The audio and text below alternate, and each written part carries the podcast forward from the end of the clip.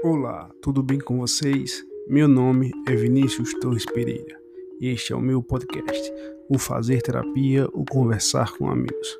E hoje vamos falar sobre Covid-19 e como está sendo dentro de um hospital, com dois participantes muito especiais.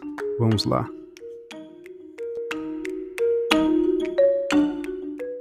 Boa tarde, galera. Meu nome é Breno Alexandre, eu sou médico, graduado pela Universidade de Pernambuco, clínico geral formado pela Universidade Federal de Pernambuco. Tenho 31 anos, atualmente trabalho como médico intensivista nas unidades do Hospital Municipal Manuel Afonso em Caruaru, Hospital Santa Efigênia, Hospital Mestre Vitalino e sou médico emergencista pediatra da UPA do Salgado. É, bom dia, boa tarde, boa noite. Né? Não sei que, qual horário que o pessoal vai estar assistindo esse, essa gravação. É, eu me chamo Manuel, eu tenho 31 anos, eu sou médico urgencista. Eu, eu trabalho no, no hospital da, da rede municipal de Toritama, da cidade de Surubim, e também na, atuo como médico da, da linha de frente em hospital de campanha. Hoje o tema é Covid. Vamos ver aqui um pouquinho como veio esse vírus ao longo desse um ano. Esse começo de, de infecção viral no Brasil, a princípio, sugeriu-se de um, de, um, de um paciente que veio da Itália, né? E aí, na verdade, esse, essa, essa infecção já estava se disseminando pelo, pelo mundo, a princípio na China, mas partindo da premissa do estado de Pernambuco, é, a gente começou com um boom de pandemia mesmo na capital, no Recife. E a preocupação foi tremenda, tanto que na época eu era residente de, de clínica médica, estava estagiando lá no Hospital das Clínicas, a gente teve que retornar aos hospitais de origem, porque o hospital ia virar uma das unidades de referência para essa quantidade de, de, casos que estavam surgindo e eles precisavam realmente ter uma, uma logística, como fechar ambulatórios, ter enfermarias disponíveis para esses quadros. Houve uma, uma, uma, angústia muito grande dos médicos, eu via médicos nervosos, ansiosos em relação a isso daí, outros que não sabiam nem o que, o que fazer da vida. É, me lembro que no começo, quando eles transformaram as unidades de Caruaru, que ia também ser a referência, que era a UPA da Boa Vista, quando eu estava lá de frente, teve profissionais que pediram demissão, de tão nervosos que ficaram. Então, teve técnico de enfermagem que pediu demissão, profissionais que pediram para ser alocados para outras unidades.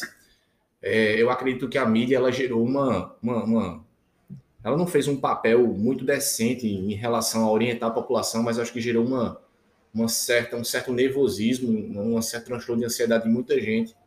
E até hoje acho que isso ainda perdura. Então, no começo, o boom ele estava muito localizado na capital e o interior ele estava se preparando para essa interiorização da quantidade de pacientes com Covid. O interessante foi que quando a capital ela estava superlotada e começaram a surgir os casos de, de pacientes com Covid, aí eu, eu falo em relação a Caruaru, porque eu acho que eu tenho um embasamento muito maior, porque eu estava na linha de frente durante esse tempo todo, e até hoje realmente ainda estou, é, começou com uma quantidade de adultos muito grande e crianças a gente não via isso. E o interessante era que na capital, quando começou a diminuir a quantidade de número de casos, no interior começou a se alastrar de uma forma assustadora. Mas o interessante é que logo quando na capital estava tendo um boom, a gente teve um fluxo inverso de pacientes. Era tanta gente que estava se contaminando na capital que eles estavam transportando pacientes da capital para o interior. Muitos deles estavam correndo também com medo, né? Porque o interior, você locais menos populosos, não vai ser mais fácil ficar isolado. Aí com isso muita gente trouxe, interiorizou, assim, não é nem não é uma palavra boa de se usar, né? Mas de certa forma, quando esse pessoal veio para cá, trouxe consigo também o vírus que terminou é, tendo um aumento no, no, interior do número de casos. É, se notado que iria acontecer, uhum. não, não tem como fazer um, um, isolamento aí de 100%. Você não pode controlar o direito de vida de ninguém. Se notado era, era esperado isso. Com certeza. Mas quando teve esse boom realmente na capital, era muito comum. Eu, pelo menos eu, na, na, nas portas de, de pronto-socorro, atendia muita gente que era da capital, mas que estava vindo passar um tempo aqui no interior com medo do, do vírus, estavam esperando dar uma acalmada na situação por lá para poder voltar. Né? Aí, questão de semanas depois, foi quando começou o boom aqui no, no interior do, do estado. E uma, Falando em relação ao estado de Pernambuco. Né? é, e uma curiosidade interessante, eu não posso citar o nome do hospital, mas foi o seguinte: o paciente que chegava nesses hospitais de referência no interior de Pernambuco, eles ficavam em isolamento numa unidade de terapia intensiva até que saísse um resultado, que a princípio esse resultado ele era laudado no Recife e feito por, por telefonema. Só que o colega ele acabou cometendo uma gafe e quando avisaram a ele sobre o resultado desse paciente, disseram que ele era negativo para H1N1, que é um vírus que causa sintomatologias muito parecidas com a Covid, só que tão grave quanto. E ele achou que, na verdade, o paciente ele já estava sem o Covid-19 e encaminhou esse paciente para uma aula de UTI geral. E aí foi dado o banho nele, os técnicos fizeram toda a manutenção, fizeram aparatos que não deveriam ser feitos, e com três, quatro dias depois é que saiu o resultado. E infelizmente ele era Covid positivo. Tiveram que isolar vários técnicos dessa unidade do hospital, só que esses técnicos já tinham pegado o ônibus, entrado em contato com os familiares, e a partir daí, coincidentemente, com uma semana e meia, começou a ter um boom expressivo no interior, principalmente em Caruaru. Para sorte da gente, quando começou a ter um boom muito gigante no interior de Pernambuco, na capital começou a desafogar. Então começou a ter aquele fluxo que é o habitual, do interior para a capital. Outra coisa também que era interessante era a seguinte: é, quando começava a apresentar um boom muito expressivo de adultos, de pediatria a gente não via nada. Quando começava a diminuir a quantidade de casos de adultos, na pediatria começava a subir expressivamente. Na pediatria era assustador porque a gente viu o seguinte: é, a criança ela parecia que era somente uma crise de asma, mas ela não melhorava em hipótese alguma com nada. Você podia fazer o que você quisesse. Hidrocortisona, adrenalina, sulfatar, você podia nebulizar, você podia fazer corticoide. A criança não melhorava em hipótese alguma e saturava de todo jeito. E elas precisavam ficar internadas aí por uns 3, 4, 5 dias com suplementação de oxigênio para melhorar. Então, o interessante era que era isso. Quando a capital desafogava, o interior aumentava. Quando a quantidade de adultos diminuía, a quantidade de crianças subia. Quando a quantidade de crianças contaminadas diminuía, a quantidade de adultos subia. O que está acontecendo agora atualmente é uma coisa muito mais grave, porque não só a capital está super lotada, como o interior também está super lotado e não tem para onde mais encaminhar paciente. Tanto que os colegas que estão bem na linha de frente, nas UPAs e unidade de pronto atendimento, por exemplo, em Caruaru, eles não estão tendo mais fluxo, não tem mais para onde encaminhar, não tem mais para onde encaminhar.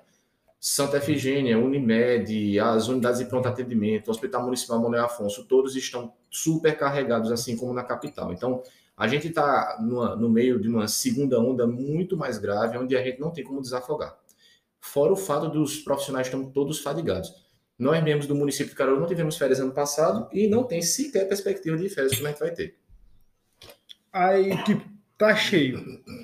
Chega paciente novo. Ele fica lá ou ele vai para casa e, se precisar, tipo, urgente aquele. Pronto, vamos lá. Deixa eu falar essa parte aí. Breno, como tá mais em questão de UTI, Breno tá, praticamente está sendo a linha final de, de tratamento desses pacientes. Uhum. Eu tô mais na porta, Breno tá mais na parte final. Em relação ao paciente que tá na porta, beleza. O que está acontecendo? Superlotação do, dos prontos-socorros com paciente com, com caso suspeito ou confirmado. Né? A partir do momento que, que che- chega um paciente, a gente sempre vai, vai tentar procurar um, um local para esse paciente. O ideal é esse paciente ficar no leito né, e que tenha ali para ele suporte o oxigênio e as medicações necessárias. A gente está conseguindo garantir isso, olha, pelo menos medicação e oxigênio sim. A questão de leito está tá meio complicado. Às vezes a gente tem que deixar o paciente na, numa, numa, ma- numa cadeira mesmo. Uhum. Essas- Tem uma chamada cadeirinha do, do papai que a gente usa para colocar em paciente cardiopata quando faz o dermagrulho de pulmão. E a gente está improvisando, né? Parte de, de enfermaria, deixando isolada, fazer, tentando fazer outros isolamentos. Né? Mas a partir do momento que isso aí vai lotando, a gente tem que começar a restringir alguns atendimentos. A gente não, não quer fazer essas coisas, mas já chegou, já teve plantão meu da gente precisar fazer isso. De ó, o plantão vai estar restrito no momento. É, eu não estou com vaga para esse perfil do paciente. E a gente tenta se virar nos 30. Isso é no né? país todo, né? Porque É. assim, de certa forma, se tá cheio, você escolhe. Vai ter que escolher, né? É. É uma coisa difícil, dura de falar, mas. Para minha sorte, né, quando, a gente- quando eu tive superlotação, a maioria desses pacientes era mais questão de, de medicação que dava para segurar. Aí dava para manter esse paciente numa cadeira alguma coisa do tipo. Mas assim, os pacientes que realmente precisaram de O2, pelo menos até hoje a gente conseguiu ofertar. Não teve esse problema não, mas existe esse, esse receio sim. Né, de, de uma a duas semanas para cá, a gente já vem recebendo alerta já na diminuição do fornecimento de O2 aqui no estado já. É, eu, como trabalho nos hospitais de campanha, é, essa semana mesmo a gente pediu uma quantidade X de torpedo de O2. A gente sempre pede a mais, a gente faz uns cálculos e coloca um excedente a mais para garantir que não falte oxigênio para ninguém. E não vê a quantidade que a gente pediu, já vê a quantidade bem menor. Eles estão segurando é, mais torpedo para a unidade de, de Recife, né? os pontos socorros. Que inclusive essa semana, não sei se ficar sabendo, Breno, mas na, acho que foi na terça-feira, nove UPAs na cidade do Recife, elas fecharam pronto atendimento período da noite, com superlotação. Não tinha, não tinha como receber mais ninguém. Cansando, independente da situação, não, não tinha. Seja espaço físico ou, ou questão de, de, de O2, ficou bastante limitado. Assim, foi, foi, uma, foi uma noite de caos, pelo que, que eu vi. E não está diferente não, viu, de Caruaru? É, os colegas que tentam entrar em contato comigo, solicitando vaga de de, de UTI, semana passada mesmo, eles não tinham onde colocar paciente. O interessante é que está mudando agora o perfil. Antigamente você estava pegando muito idoso grave sendo entubado. E agora a gente está pegando paciente adulto jovem, entre 20 e 40 anos, só nessa faixa aí de idade, que tiveram que fazer revezamento de oxigênio semana passada, porque não tinham onde colocar o paciente. Ou seja, estava quase que fazendo infecção cruzada, porque não tinha o que fazer. As, como é que eu vou dizer? Não é nem sorte. A coincidência foi que esses pacientes que estavam chegando grave e toda a unidade já superlotada, todos entubados, eles eram entubados e acabavam que tinham parada cardíaca e morriam por hipoxemia. Já está acontecendo isso e eu, inclusive, eu não sei como é que está a situação, está gravíssima. O que é que eles estão fazendo agora no município de Caruaru? A UPA da Boa Vista vai virar uma UTI. Eles vão derrubar a ala amarela e vermelha, inclusive a pediatria vai ficar escanteada e vão transformar numa UTI de muro. Vê, vê que situação grave. O Hospital Mestre Vitalino abriu UTI 9 e UTI 10. Já tem 10 UTIs ali. Mais 10 vagas no Manuel Afonso, né? Essa questão não foi fechada ainda. Porque o Manuel Afonso, apesar de ser um hospital que tem suporte e tudo para ter mais vaga, eles ainda não têm logística e a questão financeira, porque é muita coisa. Mas a UPA da Bovista vai ser transformada numa UTI. Olha que situação da porra. E aí, eles não estão conseguindo profissionais para para administrar isso aí, porque não importa a quantidade de equipamentos que você tem, você precisa de profissional. E tá todo mundo exausto com isso daí. É, tá todo mundo fadigado já, cansado tá. disso. Luta, luta, então, luta, e o pessoal toma fazer festa aí, escondido. Tá, tá mais de um ano já, né? Mais de um ano, tá todo mundo cansado. A superlotação do Recife tá vindo é, pra cá também. É, é notório a, a, o cansaço físico e mental dos profissionais de saúde. O estresse tá grande. Só para voltar, se vocês lembram quando começou os casos por aqui? Onde vocês trabalham? O caso, o caso que eu peguei lá, lá em Surubim foi de uma, de uma policial que tinha, tinha vindo do, do Amazonas. É, ela teve contato com um monte de, de estrangeiros, dentre eles tinha alguns italianos, né? E quando chegou aqui, o foco justamente era com o pessoal da Itália. Verdade. E o primeiro caso foi de um, de um paulistano, né, que tinha chegado da Itália. Aí lá em Surubim foi assim também. Aí fez o teste positivo, mas ela estava bem. Não foi caso de internamento ativo, não sintomas leves. Daqui, aqui Toritama, o primeiro caso foi de uma, de uma puérpera. Ela não, pegou, ela não pegou aqui na cidade, ela pegou no Recife. Ela teve uma gestação de alto risco, pessoa transferida, né? E com toda unidade de terapia, né? De, de alta complexidade, teve que estar com todo tipo de paciente, andou conta com vírus lá, mas assim, estava bem. O internamento dela foi por conta da gestação, não por conta do, do Covid. Ela contraiu lá, mas ela não teve nada de, de grave, não. É. Pelo menos os dois primeiros casos que eu lembro aqui na, na região, pelo menos dos locais que eu trabalho, foram esses. É, já em Caruaru foi praticamente um raciocínio parecido. Eram pacientes suspeitos que viajaram da Europa, que deram a entrada com sintoma gripal, e outros que estavam com sintoma gripal e que estavam localizados no Recife no início da pandemia por lá. Só que Caruaru foi meio que assim. Março e abril era uma paz a unidade, porque ela estava somente como referência de sintomático respiratório ma, é, ma, abril, aí maio e junho começou um aumento expressivo, julho, agosto e setembro realmente foi o caos. Foi realmente uma quantidade de casos absurda. Já na pediatria, ninguém é uma coisa incrível, porque eu estava na linha de frente mais na emergência pediátrica e na terapia intensiva com adulto. Na pediatria, realmente era algo muito atípico, porque a história era sempre a mesma. Doutor, a minha filha, o meu filho, ele é asmático ele cansa o tempo todo. A história é clássica, não tem outra coisa senão isso. Ele está sentindo o quê? Cansaço, mais o quê? Mais nada. Ele está tendo febre, não, mancha no corpo, não, ânsia de vômito, não, dor de cabeça, não. Ele só está cansado. E o que chamava atenção é que não, não importa o que o médico fizesse na hora, essa criança ela não melhorava de jeito nenhum. E outra coisa que chamava atenção é que os exames que você fazia nessas crianças, elas não tinham resposta nenhuma. Ela não positivava. Não se sabe explicar o porquê, mas questiona-se do porquê que a criança ela ser tão assintomática e quando apresentar ser tão grave, é porque o receptor que transmite esse vírus para a corrente sanguínea, a criança ela não tem tão, tanta expressividade, que é o, é, é o receptor da enzima conversora da angiotensina. A segunda é que a criança ela não tem uma imunidade tão exacerbada como a do adulto para liberar tanta interleucina pró-inflamatória, né? A terceira é que a criança ela faz muita infecção cruzada com outros tipos de vírus, então o organismo não consegue identificar com tanta facilidade, logo ele não inflama tanto. E a quarta, não me lembro qual era a justificativa, mas em relação aos primeiros casos, era muito parecido a logística toda, é sempre assim. Ah, é um caso suspeito que veio da Itália ou um caso suspeito que veio da capital. E aí começou um número expressivo. Mas em Caruaru foi como eu disse, a contaminação veio da capital para o interior, no hospital de grande porte, onde houve um erro de, de desinformação, informação aí, um telefone sem fio, e no fim das contas acabou contaminando todo mundo. O medo que foi gerado na população foi tão grande e a mídia criou um mal tão grande que eu me lembro que tem até um, um programa na Rede Globo falando o seguinte, era... Eu não me lembro o título do programa, mas era assim, é coronavírus 24 horas, aí três horas só de informação sobre isso. Meu amigo, você quer acabar com o paciente, com o psicológico dele, assiste essa porcaria. É, né? é horrível isso. Com esse tanto que tipo, essa, essa mídia terrorista. Com esses, com esse lockdown, esse fechamento de tudo, tanto o ano passado quanto esse ano, muita gente vai sair com depressão. Pronto. Aí com é excelente crise de pânico. Veja, aqui eu não estou para defender ninguém. Aqui eu vou dizer realmente a minha opinião é como profissional. É como profissional. Veja que interessante. Saiu um estudo semana passada da Universidade de. Acho que foi de Stanford. Dizendo que lockdown não, não comprovou ser benéfico. Inclusive, em alguns países até piorou a quantidade de infecção por número de casos. A Argentina, e... por exemplo, foi um exemplo. O lockdown só fez piorar a situação. E veja que coisa interessante. Se você faz um lockdown, meu amigo, você está preocupado com o quê?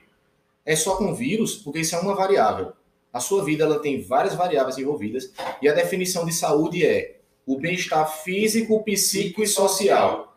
Se você faz um lockdown, existe um bem-estar social. Você quer o social, quer o psíquico. Exatamente. Inclusive até o físico. Porque o paciente ele vai começar a apresentar sintomas de doença que ele não tinha, ele vai ter. Por exemplo, se o meu bem-estar psíquico está alterado, a minha pressão vai subir. Se a minha pressão vai subir, eu vou ter dor de cabeça e vou ter insônia. Então, lockdown, você tem que avaliar uma, é como um todo. A parte econômica do país ela sucumbe, a parte psíquica do país altera, o bem-estar social nem se fala, doenças outras que precisam de acompanhamento médico, como câncer, insuficiência cardíaca, insuficiência renal e por aí vai à toa, não vai ter segmento. A gente perdeu a conta, quando era residente do mestre Vitalino, de pacientes que eram admitidos com câncer, que estavam em acompanhamento, descompensaram e pioraram porque não estavam em acompanhamento por conta do lockdown, por conta de quarentena. Então, lockdown ele não pode ser avaliado nessa perspectiva. Eu não sei quem está criando essa linha de raciocínio, mas o que eu percebo é que o mundo está assustado e isso está causando doença e muito mais doença do que o próprio Covid. E tem gente se aproveitando de lockdown que é para fazer farra em cima disso. Eu falo para todo oh. mundo, é, independente de, de, lado político, o lockdown não, não, resolve nada não. Se resolvesse, a gente não estava passando por um segundo agora. É, tem, tem um cara que, eu, que eu, ele mora na, na Suíça, ele é um economista. E assim, eu acho muito interessante o, os posts que ele faz, ele faz muita live. E eu sempre estou acompanhando. E numa dessas ele falou sobre a questão do, do Covid lá, que está muito relacionado, né? Economia e Covid.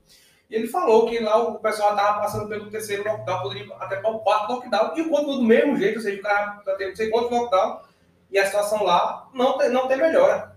Então, assim, isso não resolve. Resolve é faz o distanciamento, é o uso de máscara, é usar álcool, é ter esse cuidado. Você fechar as coisas, não vai resolver nada exatamente isso. Máscara, resolve. Resolve. resolve. Porque assim, eu acho que se, se todo mundo usasse máscara, resolvia. Resolve. Só resolve. que, tipo, resolve. você sai de 10, de 10 pessoas, é. tem duas com máscara. Agora é aquele negócio, não é você ter uma máscara resolve, você vai ficar na rua sem ter o que fazer. Ah, vou bater não, perna. Você vai fazer isso. Né? Vai para a rua, tem que resolver alguma coisa, resolve. Resolveu, pronto, volta para casa. É, é, é, é, justamente essa questão. Primeiro que o ser humano ele não é habituado a viver em isolamento. Uhum. Né? Então, já é um problema por aí. Segundo, falando do nosso próprio país, nunca houve investimento nem em educação nem em saúde. Então, não tem como eu correr atrás e resolver uma coisa de urgência no meio de uma pandemia.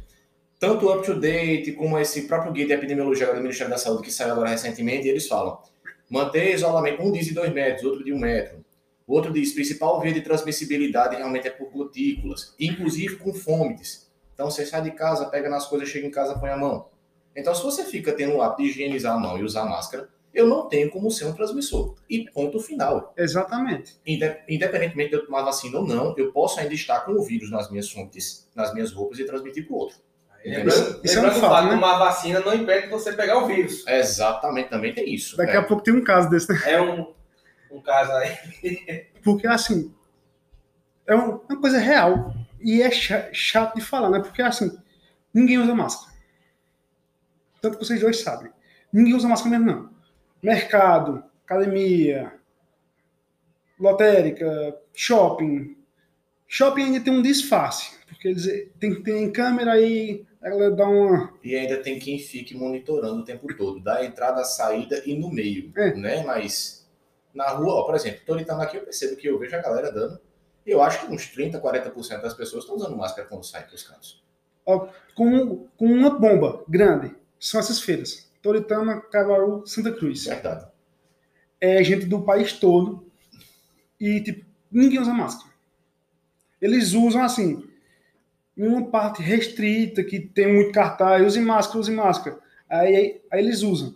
Mas quando sai assim, que não tem fiscal nem nada, ela tira a máscara e pronto, foi. É, o que, assim, é, é como brincam, né, dizendo, né, quando começa a mexer no seu bolso, a população no instante se educa. É a mesma coisa do motorista que fica fazendo barbeiragem, quando tem a carteira caçada, leva uma multa gigante, no instante ele aprenda a correr no eixo. Por que, eu, por que eu digo isso?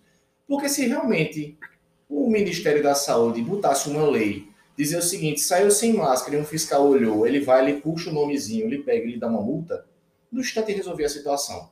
Porque se não tem como resolver com a educação, que a gente sabe que a educação é algo continuado, vai ter que resolver na base da ignorância, infelizmente. Então, se não tem como a população seguir regra, vai ter que impor alguma lei aí, alguma restrição dura, para que você realmente pese no seu bolso e aprenda a fazer as coisas.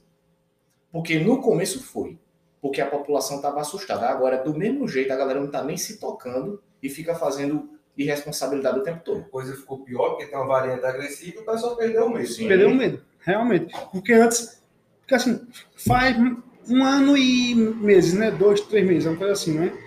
Porque, tipo, todo mundo perdeu o medo. Porque antes estava todo mundo trancado em casa mesmo. Agora passou um, dois, três meses trancado. Uhum. Só que, passando o tempo, foi afrouxando, afrouxando, todo mundo foi saindo de novo e hoje em dia ninguém quer voltar mais.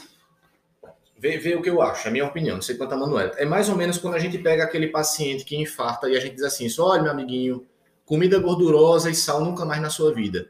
Se você fizer isso com ele, ele vai seguir? Não. Pode até seguir no começo, mas depois ele vai soltar e se afrouxar todo. É isso que eu estou insistindo nessa tecla. Eu estou achando que o modo como a população está sendo orientada está muito errado. Tem que ter lockdown? Minha opinião, de jeito nenhum. Tem que ter quarentena? Minha opinião, depende de como é que está a situação mas a população tem que ser educada de uma forma, de uma forma correta. Isso não está sendo feito.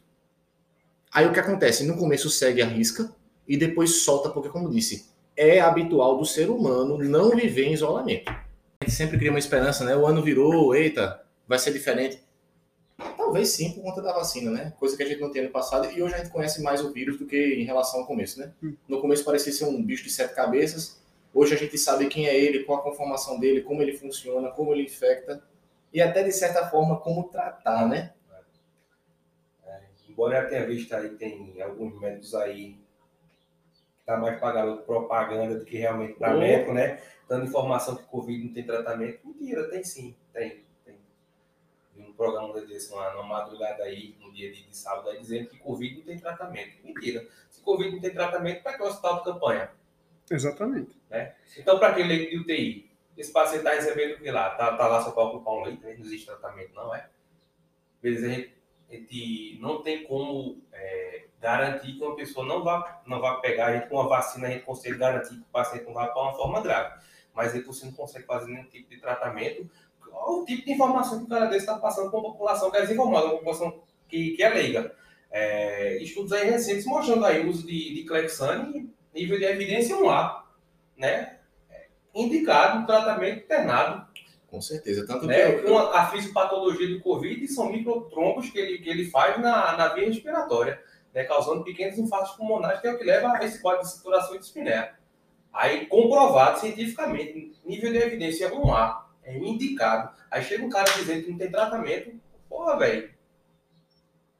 Safadeza isso que o pessoal faz. É uma desinformação tão grande, né? E tudo isso aí voltado para um lado político aí, que a gente sabe hoje aqui no Brasil, né? Se você defende um tipo de tratamento, você é de direita. Se você defende outra coisa, você é de esquerda. Se você vai tomar vacina, você é de esquerda. Se você questionar alguma coisa, você é de direita. E não é para ser assim. Eu acho que o cara que faz um determinado tipo de tratamento, isso não contradiz ele de jeito nenhum tomar vacina. Eu acho que quanto mais você puder se armar para combater, melhor ainda. Quanto mais, melhor. Mas eu já que o negócio é meio. É...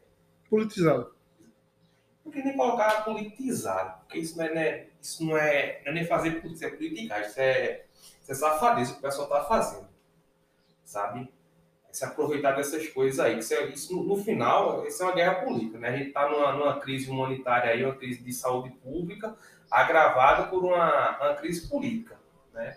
Que não era para estar assim, acho que era para estar num momento de, de, união. De união. Mas esse cenário do Brasil hoje em dia é uma guerra política. É, não, no final do conto é voltado para a política. No final, o, esse vírus está em segundo plano, que é uma coisa triste de falar. Mas assim, toda medida. É verdade é logo político. De, depois a saúde vem em terceiro, quarto plano, é verba cortada, é falta de assistência, é falta de leito, de tudo. E Manuel falou uma coisa que é engraçada, né? Uns dizendo que não tem tratamento e outros criando linhas de tratamento que não tem nem embasamento científico. Vários profissionais de saúde, e não digo médico, viu? É, tem fisioterapeuta, que acho que foi uma fisioterapeuta né, que foi presa, dizendo que tem umas terapias aí que ela criou, ela mesma Isso. criou, uns outros profissionais dizendo aí algumas medicações, aí, um, enfim, umas magias aí que eu tô brincando, mas um charlatanismo muito grande, criando terapêuticas de medicamentos que não tem. É. Coquetel contra o Covid. Coquetel, é essa que é boa. Não, realmente, coquetel contra, contra o Covid. Apareceu muito isso. Aí até uma população, feito eu falei, desinformada, é leiga, é um pessoal desesperado. Aí aparece algum espertinho para ganhar dinheiro. Vai ganhar dinheiro em cima? Vai, sim, porque o povo está desesperado. Enquanto não, não, tem mais vacina para o pessoal, o povo vai comprar. Se disser, olha, esse chá aqui, com esse tipo de madeira aqui, isso vai te curar. Isso vai tomar, pô. O povo está com medo. E a polícia gente não ajuda. Não. não, ajuda não. Tanto que teve até político que eu acho que foi preso, não foi? Porque estava pegando vacina para ele e para outras sim. pessoas, não foi? Todo estado. Pois é todo estado tem dois, três casos de prefeito, vereador, que pega a vacina, tá nos parentes, né? Né? Para botar nos parentes, pois é, até de um fotógrafo que se vacinou e mandou tirar uma foto, enfim. Aí, aí foge demais da história. A gente percebe até nos próprios profissionais da própria área da gente uma falta de bom senso, né, em relação a tudo. Eu acho que aí a gente tem história até demais para contar mas para eu voltar logo no começo, rapidamente, para depois eu contar isso daí, eu me lembro muito bem que logo no começo, quando a unidade da gente virou referência para a Covid, é, tinha uma profissional, uma enfermeira, que olhou para mim e disse assim: É, agora a situação complicou, a gente vai tirar é, as máscaras de nebulização, não vai mais poder nebulizar nada, todos esses profissionais agora serão tratados como Covid. Eu disse: Deixa eu tirar uma dúvida contigo. Ela disse: O que foi? E se esse cabo chegar para mim, na verdade, foi um edema agudo de pulmão, foi insuficiência cardíaca? Na verdade, o problema está no coração, que não está bombeando direito. Ela olhou para mim e fez assim: e por acaso você vai saber diferenciar se é insuficiência cardíaca de Covid? Sim. Eu cruzei os braços, olhei para ela e disse: sim. sim. Ela olhou para mim e deu uma risada bem alta da minha cara. Foi irônica aí, né? É, eu, eu, eu peguei isso já, no hospital de campanha já, mandaram para mim um edema agudo de pulmão, que o cara tava cansando. História clássica, clássica, clássica. O cara, uma paciente que era hipertensa, já fazia uns três meses já que vinha com história de um cansaço quando caminhava, quando deitava, o cansaço aumentava. Tinha tosse, não, tinha febre, não, de olfato falar, não, tinha nada de sintoma para Covid. Mas ela cansava. Espineia, o que causa ela, são, são várias, várias patologias. Covid é uma das. E quando eu cheguei aqui a avaliar essa paciente, quando foi dela, demagogia de pulmão. Iniciei o tratamento para ela, coloquei ela numa, numa sala, num, leito isolado, né? Ela estava sozinha, para não contaminar ela, óbvio. Né? Dei mais vida medicamentosa, fiz o teste, foi negativo, transferi ela, entendeu? Infelizmente acontece muito. Tem, tem muito colega que, que é receoso, tem medo de examinar o paciente, chegar perto, né? tem medo de um contágio aí. Eu até tento entender, mas eu acho que não justifica você não se paramentar e examinar seu paciente. De jeito não justifica em hipótese alguma. Rapaz, eu cansei de ver enfermaria Covid no Hospital Mestre Vitalino, paciente com hipóteses outras que não tem nada a ver com Covid e tudo internado com suspeito de Covid. E ainda vou mais além. Desses quase 300 mil óbitos que nós temos aí diagnosticados com Covid, eu, como médico, eu digo, digo de fato que boa parte, a não ser qual percentual, não era Covid e foi classificado com Covid por conta da falta de ar. Como o Manuel também disse, falta de ar pode ser qualquer coisa, meu amigo. Não sabe mais diagnosticar? Cadê o conselho para ficar é. avaliando essa situação? E no meio de uma pandemia, o nosso conselho está tão displicente e simplesmente ignorando a situação. Veja a que ponto a gente chegou. Nem o próprio conselho de medicina está realmente batendo linha de frente para avaliar a qualidade de atendimento médico. Só para fazer um gancho, Arthur, que é um outro médico que concluiu agora a residência de cirurgia, ele fez a defesa do TCC dele falando da porta de admissão de um paciente com suspeita de apendicite até o bloco cirúrgico e ele ser operado. E, se eu não me engano, o percentual que ele identificou de pacientes que não era sequer examinado pelo médico chegou a quase 70%. Veja que situação grave. Tanto que uma das bancas que estava avaliando o trabalho dele disse que esse trabalho não era só um trabalho. Isso era para ser feita uma denúncia ao Conselho Regional de Medicina pela falta de, de suporte que os profissionais estão fazendo. Você não tocar na barriga do paciente e diagnosticar que de fato aquele pode ser ou não, é uma coisa absurda. Então, diagnóstico diferencial da apendicite como infecção urinária, uma adenite mesentérica, ou sei uma lá... Uma psorite também. Uma psorite, ou sei lá, um, um ovário policístico, um, um cisto de ovário roto, uma pielonefrite. Cara, olha, daqui já saiu em questão de 2, 3 segundos, 3, 4, 5 hipóteses diagnósticas, que a gente consegue perceber que os profissionais médicos não estão saindo qualificados para fechar um diagnóstico com anamnese exame físico. Eu conversar contigo e te palpar e te examinar. Exame de imagem, exame para complementar o que eu penso, o que eu raciocínio. E eu cansei ano passado de ver erros grosseiros de profissionais médicos. Eu cansei. Eu cansei tanto que eu tive burnout. Eu me estressei tanto com a irresponsabilidade dos profissionais que eu adoeci. Veja, o problema não foi a pandemia, foi a responsabilidade dos próprios colegas médicos fazendo besteira. Cadê o conselho para bater em cima? Então, são erros grosseiros. De grosseria de colegas cometendo gafe, como eu disse, como é que foi que disseminou no interior de Pernambuco, até de colegas médicos que não sabem diferenciar o problema de um coração de um pulmão. E no final fica tudo, tudo omisso, né? Tudo omisso entra tudo no mesmo pacote. E você é tratado como se fosse a boiada toda, entendeu? É uma vida, meu amigo. Não é qualquer coisa, não, cara. Responsabilidade mesmo tá faltando. Eu digo a você, de fato, de coração. Eu acho que de 100% dos profissionais do ano passado que eu acompanhei junto, eu acho que a metade ali não tinha nem capacidade. Digo por mim, pelo menos uma coisa aí, Vinícius. Aí agora a gente, quando tem que reclamar, reclama, mas quando tem que elogiar, elogio. Não sei quando o Manuel tá aí, depois eu queria a opinião de Manuel, mas assim, pelo menos no município de Caruaru, não deixou a desejar em nenhum momento. É como eu tô dizendo a você, eu tô falando como profissional, eu não tô aqui para defender nada de ninguém. Não ficou a desejar em nenhum momento a falta de equipamento de proteção individual, de EPI e de medicamento. A gente realmente foi muito bem assistido nessa parte. Eu também posso reclamar de EPI, não. Teve, sim. No começo, questão de massa ficou um pouco Aí em 95. Por falta mesmo, tá, né? Foi tá, difícil, mas aí a gente foi cobrando, chegou, assim, não tem que reclamar não. Né, aqui na cidade de Toritama, Surubim, que eu trabalho também. Passei um tempo trabalhando em Carol também, nesse tempo da pandemia. Tive que reclamar nada de, de EPI, não. Não faltou, não. A questão hum. de EPI, medicação também, né? Tem um hospital que eu já vi falar aí que está com, com dificuldade de medicação para intubação, né? Retanil, Midazolam, é, Propofol, Tunidaco.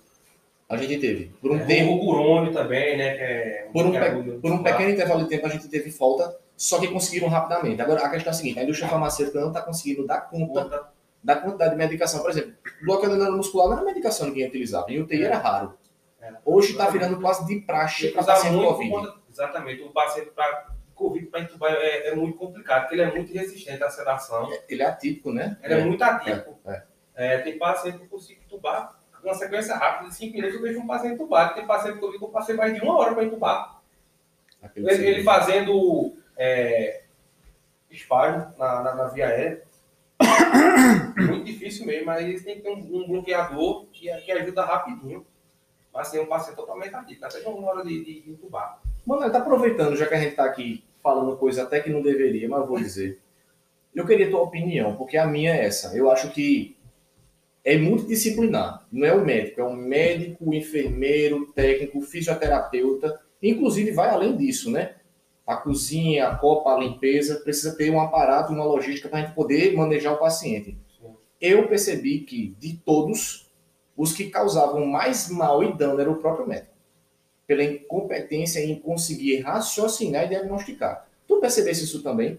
Ou tu percebeu que era da equipe como um todo? Porque, na minha opinião, eu não via erro grosseiro na equipe de enfermagem, na equipe de fisioterapia, de técnico, eu não via corpo mole de ninguém, mas juro a você, como desabafo, eu via muita incompetência profissional do ponto de vista do médico para fechar um diagnóstico presuntivo e de chegar lá, parar, analisar e dizer, rapaz, será que realmente isso é Covid?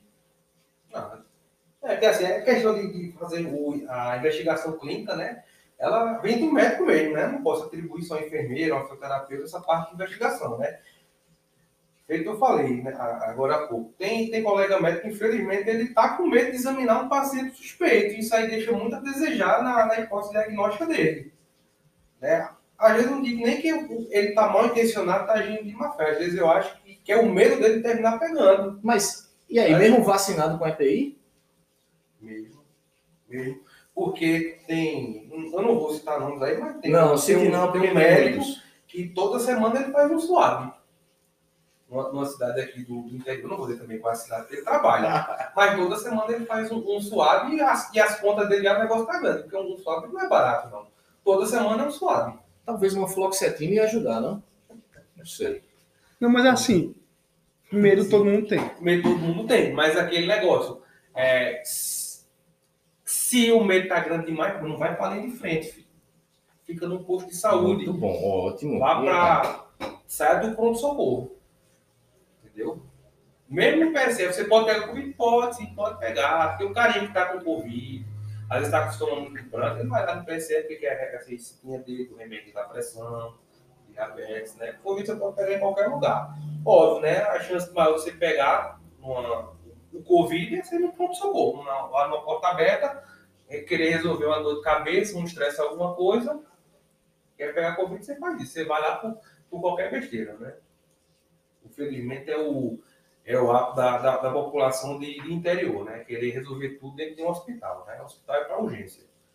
Consulta é, é, posto de saúde. Dorzinha de garganta, uma feridinha na pele que apareceu porque cursou, isso é posto de saúde, né? Eu canso de atender isso dentro de, de urgência, né? Isso aí para mim era para ser barrado, né? Numa situação dessa de pandemia, o povo sendo infectado?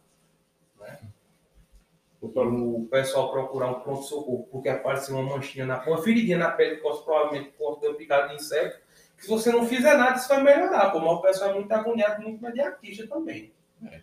Tem que ter médico para resolver as questões tempo, tem que ter, mas tem coisa que você pode esperar. Uma lesãozinha dessa de pele, você vai fazer o que em você?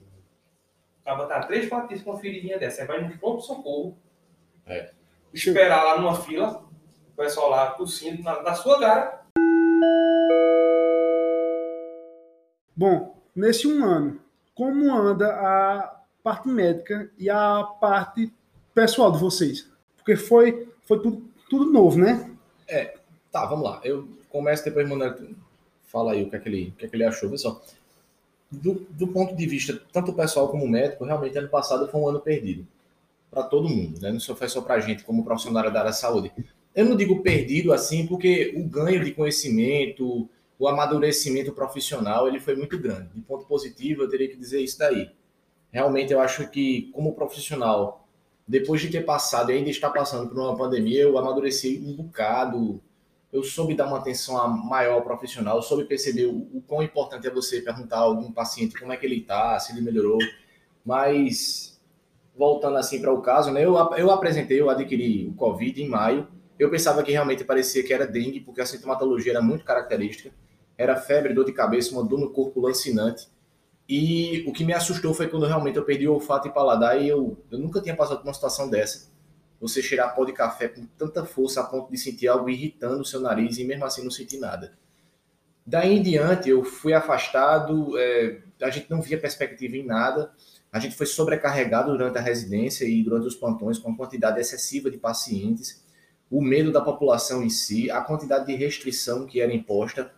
Então, era um ambiente doentio, não só pelo próprio vírus, mas pelo ambiente que era, que era causado. Você ligava a TV, só via essa situação, você, no trabalho, só era isso que era discutido. A situação chegou a um ponto tão grande comigo que eu me irritava quando alguém entrava em contato comigo pelo WhatsApp, inclusive pessoas pegando meu telefone que eu nem sabia quem passava, para querer tirar dúvida, pedir explicação, até mesmo um consolo, uma orientação, porque eu estava precisando de ajuda médica. Então, em meados de agosto para setembro, eu apresentei realmente uma fadiga emocional excessiva, solicitei afastamento do, do, meu trabalho e o município realmente negou, tive que tirar do meu bolso e repassar os meus plantões. Na minha residência, eu consegui por onde me afastar, é, pedindo para fazer rodízios de escala mais leve, e os colegas, graças a Deus, tiveram um pouco de bom senso e de me liberar desses rodízios e eu consegui minhas frequências. Então, foi realmente um ano muito pesado. Eu ia me casar, inclusive, em setembro, não consegui. Tentei me casar agora em março novamente não consegui. Então, é, foi um desafio. Foi um desafio realmente bastante complexo na parte emocional, física, profissional, graças a Deus, não econômica, porque isso não mexeu, pelo menos com os profissionais de saúde nessa parte. É, mas, assim, trocando em miúdos, eu acho que tudo na vida, eu acho que a gente tem que tirar um proveito, um ponto positivo nesse daí. É isso que eu quero dizer. Foi realmente desafiador, foi muito difícil, mas eu acho que amadureci muito como profissional e como pessoa, entende?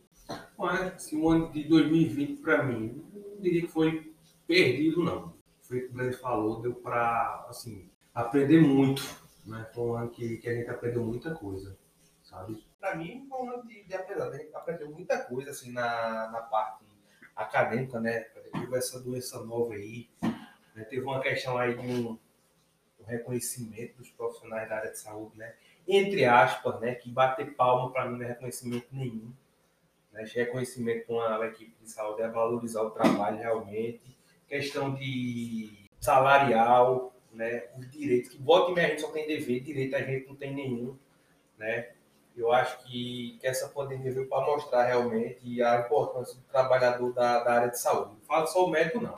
Enfermeiro, fisioterapeuta, técnico de enfermagem, né? essa equipe aí que está tá dando a cara a tapa aí, se expondo para ajudar esse pessoal. Né? Bater palma é muito bonito, mas vamos valorizar com o salário mesmo esse povo aí que sai de casa para ajudar e que volta e meia aí termina pegando esse vírus e muitos vezes termina indo a, indo Porque está cumprindo o juramento. Então, assim, bater palma para mim é muito bonito, mas não resolve nada, né?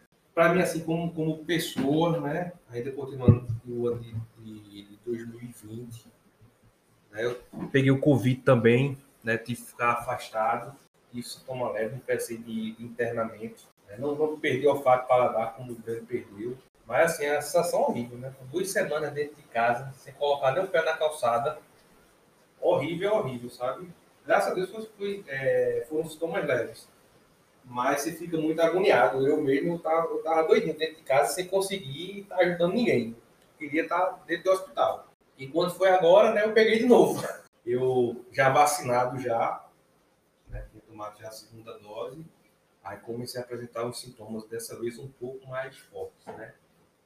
a questão da tosse, tive dor no corpo, dor de cabeça, corizando, perdi o olfato e paladar dessa vez. Eu não sentia cheiro de nada, nada, nada. Pegava álcool, é, irritava o nariz, queimava, mas eu não conseguia sentir o cheiro. Fiz dois suaves e hoje deram positivos. Né? Aí dessa vez eu apertei taquicardia, saturação ficou limite, não precisei ficar internado, mas tive que entrar com algumas medicações, né? E estou de volta ativa novamente nos hospitais de campanha. Vacina ajuda, mas não resolve. Ajuda e resolve, mas não impede de pegar o vírus. Né? O intuito da vacina é fazer com que você não evolua para uma forma grave, né? Você não precise de internamento em UTI. Há quem diga também que você não precisa de internamento em enfermaria. Só que eu já tive paciente linha de frente né? Já tive reinfecção pelo Covid, com dois suaves em momentos distintos, sendo o último suave positivo e o paciente já vacinado com duas doses internado em enfermaria com dessaturação. Porque essa é uma grande dúvida que todo mundo tem, não é? Uhum. Tipo, vou me vacinar, não pego mais. Essa parte é um mito. Mito. Vacina ela não impede de pegar. pegar a tudo. vacina vai estimular seu organismo a reagir muito mais rápido se você tiver um novo contato com o vírus. Então, ou você não vai ter sintoma, ou vai ter um sintoma muito leve. Né? Mas o que me deixou com a pulga atrás da orelha foi de algumas pessoas que, que, que eu trabalhei, trabalho, né? Que pegaram Covid novamente. Só que dessa segunda vez o paciente ele já estava vacinado e ele desaturou. A vacina, o propósito dela é fazer com que você não vá para a forma grave, então como é que você desatura? Foi o que eu fiquei perguntando. Ele tem o cartão de vacina com as duas doses e me mostrou o resultado do swab dele positivo. Porque o teste sorológico é uma presença indireta, né? É o resultado da atividade do vírus. Né, que vai gerar alguns anticorpos, vai ver se foi a curto prazo ou um prazo um pouco maior, né? Que vai ser o GG e IgM. É o GG para quem teve há mais tempo, né? Contato com o vírus, e o IgM é aquele mais imediato. Né? E o suave não, é a presença direta do vírus. E o paciente com o suave positivo, já vacinado e saturando. Muito estranho, muito estranho. É, a literatura diz o seguinte, né? Você apresentar uma nova reinfecção com menos de 60, 90 dias é incomum. Mas você pode apresentar realmente de novo uma nova infecção por coronavírus. A bronca é que realmente o que estava mostrando na literatura por essa Coronavac, que é o que a gente administrou aqui no Brasil, né, que é uma associação aí da Butantan com a China, é que ela tinha 100% de eficácia contra caso grave. O que nós não estamos, de certa forma, verificando, não. Tanto que ela tinha uma eficácia de 54% a 70% de, de eficácia em si, mas era 100% contra caso grave. Não estamos identificando isso. Mas eles estavam numa dúvida se essas variantes que estão surgindo, Amazônia, Reino Unido, África do Sul, ela tinha eficácia contra. A princípio, eles não question, eles questionaram se realmente era e conseguiram comprovar lá em São Paulo que elas tinham essa eficácia. Porque caso não, imagine você criar uma vacina contra um Covid que surgiu em 2019 mas uma variante que desenvolve em 2021 ela não tem eficácia. A gente começar a tratar algo de 2019 para agora em 2021 ter algo que tem a variação. Então, muito difícil você fazer esse tipo de manejo. Eu acho que ainda é tudo muito recente para a gente poder dar um veredito, mas é como o Neto mesmo estava dizendo. Tem história daí mal contada e tem ainda muita coisa, muito chão pela frente para a gente poder realmente conduzir. Inclusive, é uma das preocupações da gente, né? Por exemplo, Israel mesmo vacinou boa parte da população, lá eles estão tendo uma vida, vamos dizer assim, praticamente normal.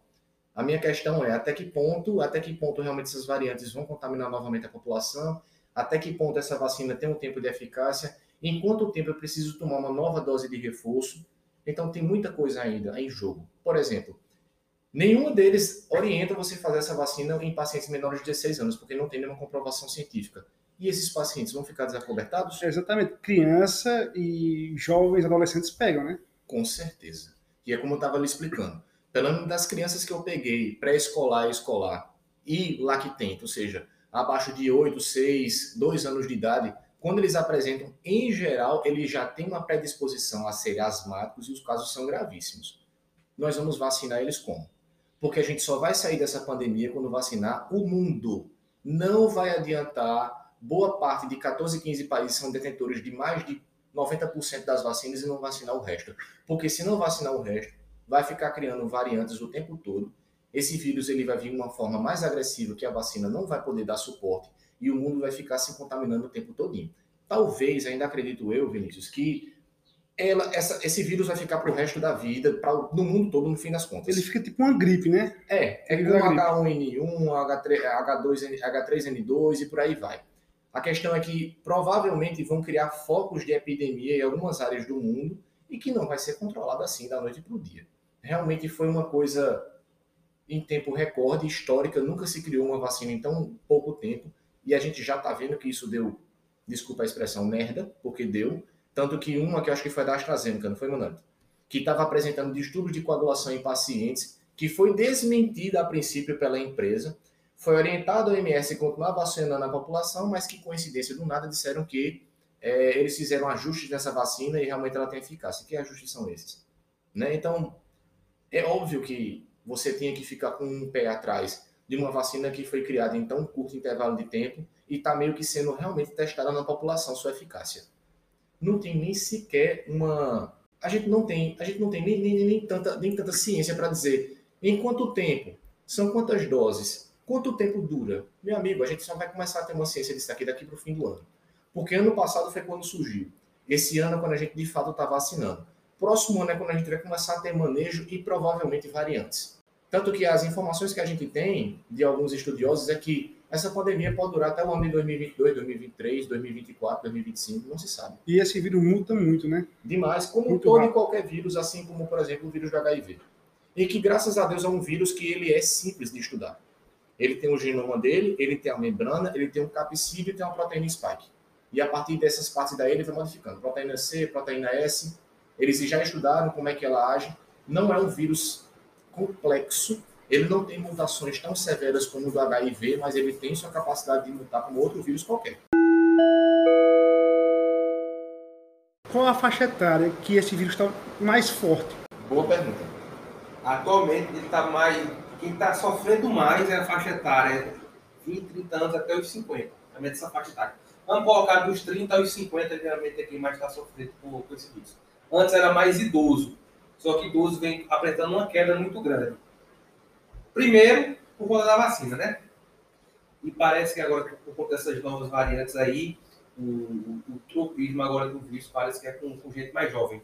Sim, não, concordo, é isso mesmo. E, é, a gente tá na linha de frente, a gente está percebendo muito isso daí. Estamos pegando pacientes muito mais jovens, com acometimentos graves, e por incrível que pareça, os idosos não estão sendo mais o boom de que era no começo da pandemia, no ano passado realmente a gente está pegando essa faixa etária aí, é de 20 a 30 anos, 30 a 40 anos. Quanto à parte sobre crianças, como vocês disseram, não são vacinadas. Eu tinha visto um estudo, ai, quem foi um médico que estava apresentando, e eu, eu não lembro o, o, estudo que ele, que ele falou, de onde foi que ele, que ele tirou. Mas criança representa o menor percentual que é infectado, né, e a criança tem é, ela não consegue transmitir feito um adulto o vírus. Tanto que. Não, se, não, não conseguiu se explicar bem o porquê. Mas, assim, a maior parte das crianças que pegaram, pegaram com adultos, não com outras crianças, né? E essas crianças que pegaram, a taxa de, de infecção para outras pessoas não chegou a, não, não chegou a 0,02%. Tanto que, em alguns países desenvolvidos, eles abriram as portas para os colégios e perceberam que não houve um aumento expressivo de número de casos. Né? Então, realmente ainda precisa de muito estudo para a gente poder explicar o porquê que em crianças nós não temos casos graves, o porquê que, apesar delas serem, na grande maioria das vezes, assintomáticas, elas não fazem um quadro de transmissibilidade tão grande e talvez, assim, essa explicação acho que a gente só vai conseguir muito mais à frente, porque é tudo muito teórico. É tudo muito, assim, é, Sugere-se que seja por conta disso, sugere-se que seja por conta da imunidade, por conta do receptor de, de angiotensina, enfim. Porque ainda é tudo muito novo, né? É, exatamente, é tudo muito novo. Talvez aí também seja um, um dos fatores que, que a, comunidade científica não esteja tão preocupada em querer vacinar é, é adolescentes, pré-adolescentes e crianças em geral, até porque a gente vê que a gravidade, a taxa de transmissibilidade, a taxa de infectividade desses, desses pacientes em si é muito baixa. Exatamente. Então, como esse espaço amostral é muito pequeno, você não tem como ter muito estudo em cima disso ainda. Por isso que realmente grande parte aí, a esmagadora parte dos estudos aí em cima dos adultos, né? Abrindo agora um adendo, engraçado que a preocupação foi tremenda com essa quadra de Covid que ignoraram tanto a quantidade de crianças que a gente praticamente não tinha UTI pediátrica. Recentemente, agora, é que o IMIP abriu 10 leitos de vaga de UTI e parece que abriram mais 10. E estão entrando em desespero porque aumentou a quantidade expressiva de crianças novamente agora contaminadas. Veja a que gravidade a gente chegou, como eu estava dizendo no começo. No começo era capital, depois interior. Aí depois, quando o adulto caía, a criança subia. Quando a criança caía, adulto subia. Agora a gente está na situação mais drástica e dramática de todas porque capital superlotado, interior superlotado, a quantidade de adultos crescendo e de pediatria também ao mesmo tempo. Então, a situação realmente é bem dramática. Aí agora eles se preocuparam realmente em abrir esses leitos de terapia intensiva no IMIP, que é referência na parte pediátrica no estado de Pernambuco. Talvez, quem sabe, isso daí induzam eles agora a querer fazer estudos, que eu acredito que esteja em andamento, eu não tenho ciência disso, sobre o quão necessário é essa vacina para fazer aplicar em crianças e se realmente tem uma eficácia e se há necessidade. Sobre as vacinas, tem uma mais eficaz que a outra ou todas iguais, equivalentes? Rapaz, é, em relação a essa, essas vacinas que a gente tem, né, tá, tá sendo distribuídas aí, né, tem a Coronavac, aí tem a Sputnik 5, né, tem a Pfizer, tem a AstraZeneca, tem a, a Janssen, a Johnson Johnson. As duas com maiores eficácias, né, que tem, tem se relatado, é a, a Janssen e a Pfizer. E a Sputnik 5 também tem eficácia, eu acho que é beira 91%. E uma outra observação que eu achei arretado, ela foi a primeira a protocolar e todo mundo ignorou. Por porque era russa. Porque estava sem teste, né? Era. Estava sendo feito, feito fase por fase. E tem uma eficácia muito boa. É, Só todas que... essas, a de menor eficácia ainda é a Coronavac. Foi tu tomasse. Foi que eu tomei. Não, mas mesmo assim, tem eficácia? Tem, né? Mas dentre essas, a de menor eficácia é ela, mas entre a de menor eficácia, nenhuma é a de menor eficácia, né? Uhum. Melhor que nada. É melhor que nada, com certeza. Até porque se a gente não vacina a população, vai ficar todo mundo se contaminando, né? Exatamente. E, por incrível que pareça também, ela não tem tantos efeitos colaterais, que em geral os efeitos colaterais das vacinas são as mesmas de todas, né?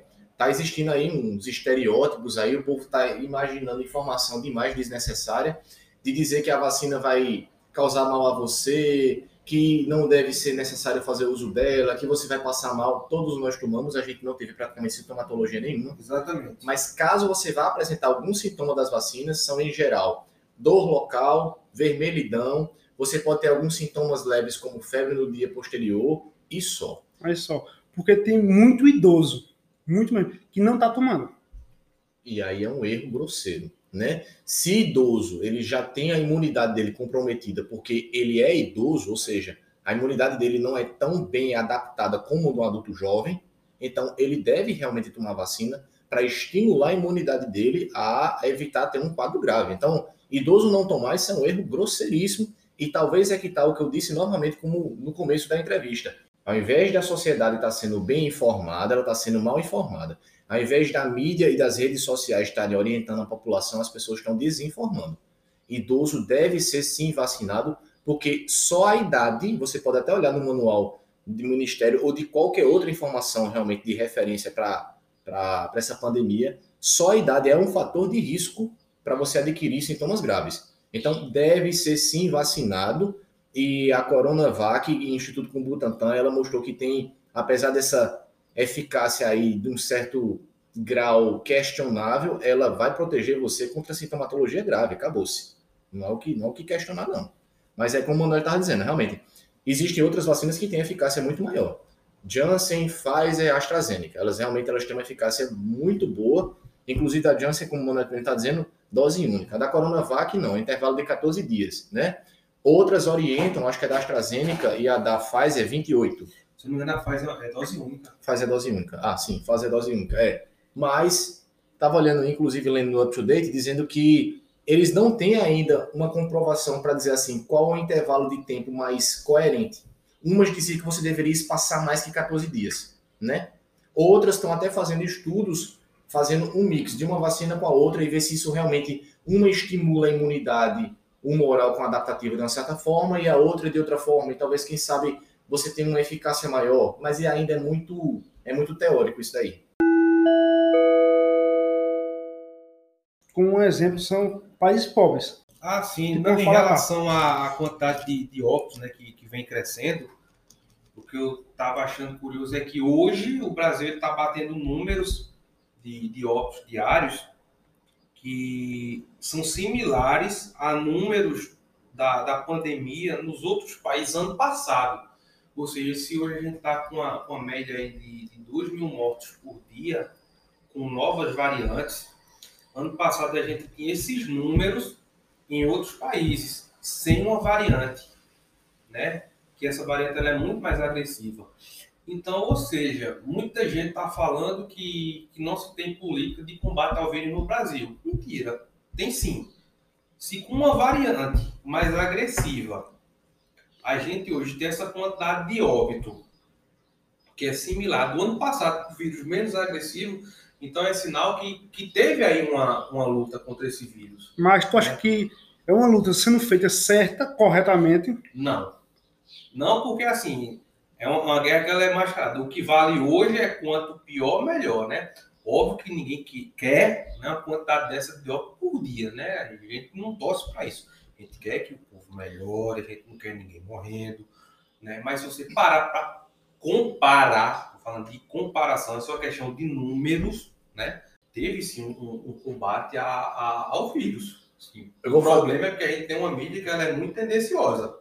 Por exemplo, hoje, se você olhar nas redes sociais aí, em algum, alguns perfis aí de alguns jornais aí, você não vê mais falar de coronavírus nos Estados Unidos. Se você achar, pode procurar, você vai ver criança tirando a máscara e jogando na lata com, com fogo, queimando máscara. A pandemia nos Estados Unidos acabou? Foi? Que eu saiba, não. Outra coisa, o governo dos Estados Unidos está com não sei quantas milhões de doses da AstraZeneca lá, tá parada. Ele nem está usando, ele não vai vender, não vai doar. Agora, por que ninguém fala nada? Porque é um governo que é de esquerda, porque o Joe Biden ele é um cara que tem um pensamento político parecido com o presidente Lula, e a mídia é, era o presidente que a mídia queria e hoje não existe mais nada. Se fosse o Trump, e aí? Como é que estava a situação lá? Entendeu? Infelizmente, o coronavírus hoje ele é muito mais agressivo a depender do presidente estar no poder, né? E a gente tem uma mídia que ela, vou falar, é uma mídia safada. A gente não tem uma mídia que ela seja imparcial, não. Ela sempre puxa para o que mais lhe convém. Infelizmente, é uma, é uma briga aí que a gente não tem, é, como é que eu posso dizer, o mesmo peso e a mesma medida para todo isso. Assassinem. Corta essa parte aí que aparece não sei o que lá. É, a gente hoje não, não tem é, o mesmo peso e a mesma medida, não. A da situação, julga de um jeito, se for do outro jeito, julga de outro. Não pode ser assim fazer um adendo aí ao que o Manuel disse. Realmente, veja só, eu concordo que medidas foram tomadas no nosso país e realmente a gente fez um controle até certa forma adequado do ponto de vista da nossa logística como o SUS, né? É, sabendo que tendo essa variante agora e realmente a gente está tendo um boom proporcional ao que aconteceu lá na Europa. Então, voltando atrás, veja só o meu gancho. Voltando atrás, a gente percebe que a Europa ela foi muito mais displicente em relação ao Brasil no controle da pandemia, porque a quantidade de número de casos era expressivo. Mas, preste atenção, a gente estava sempre atrasado em relação à Europa e a gente conseguiu ver o que estava acontecendo lá para começar a tomar a condutas aqui. As condutas que a gente tomou aqui foram, foram certas? Minha opinião, sim e não. Mídia atrapalhou demais, política atrapalhou demais, e era o que a gente estava dizendo. Ao invés de ter tido uma união no mundo e até no próprio país das pessoas se unirem, acabar com essa questão de política e politicagem e saber realmente se comportar diante de uma pandemia, não houve. O que é que está acontecendo agora? A gente está no meio de um boom absurdamente expressivo e agora é que eu estou conseguindo perceber que o Ministério da Saúde, junto com esses políticos em geral, é que estão preocupados com esse país quebrar e agora estão começando a comprar vacina. Tá muito errada essa conduta daí, muito da errada.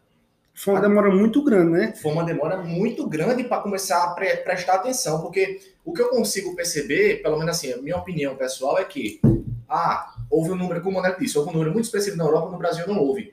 Mas, Moneto, eu acho que tem variantes a mais disso daí. Primeiro, a gente estava vendo o que estava acontecendo para chegar aqui. Sim. Segundo ponto, eles estavam passando por um inverno muito rigoroso aqui no verão, né? E a gente. E antes tinha isso, né? Dizer assim, esse vírus pega mais no Com certeza. inverno. Calor, não, não, aqui nunca vai chegar, aqui é, um, que, é um, que é um clima muito quente. Com exceção do H1N1, vírus de resfriado comum, adenovírus, rinovírus, picornavírus, astrovírus, eles tendem a se multiplicar muito mais em ambientes frios do que em ambientes quentes. H1N1 ele pode estar presente em qualquer momento.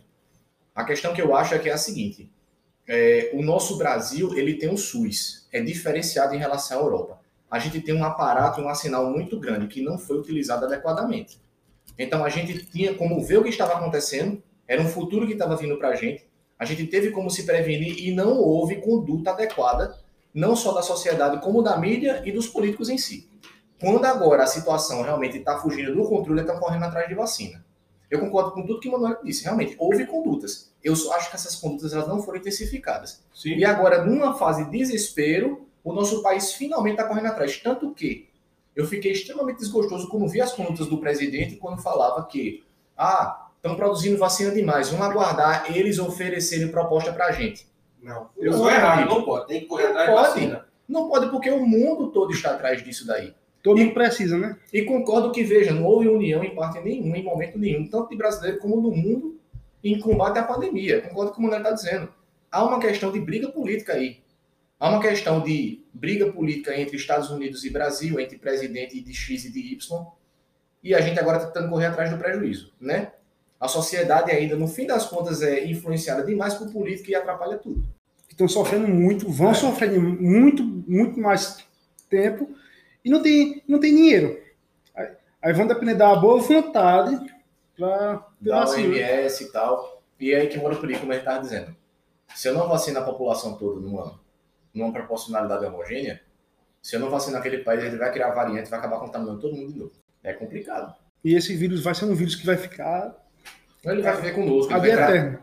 Todo ano tem campanha de vacina da gripe? Pronto. Pronto. Pode esperar que todo ano vai ter a campanha para combate ao Covid. Provavelmente eu, eu, não duvido nada vindo aquelas vacinas daqui para aquelas conjugadas agora. Vai pegar a influenza e vai colocar o, o Covid também. É a pneumo conjugada, né? É, eu acho que vai. Que no final vai fazer alguma coisa assim, vai, ter, vai ser todo ano essas campanhas vacinas. Tríplice viral. No final ele vira um vírus comum e mais brando. Você Sim. tem vacina já, né? Sim, isso.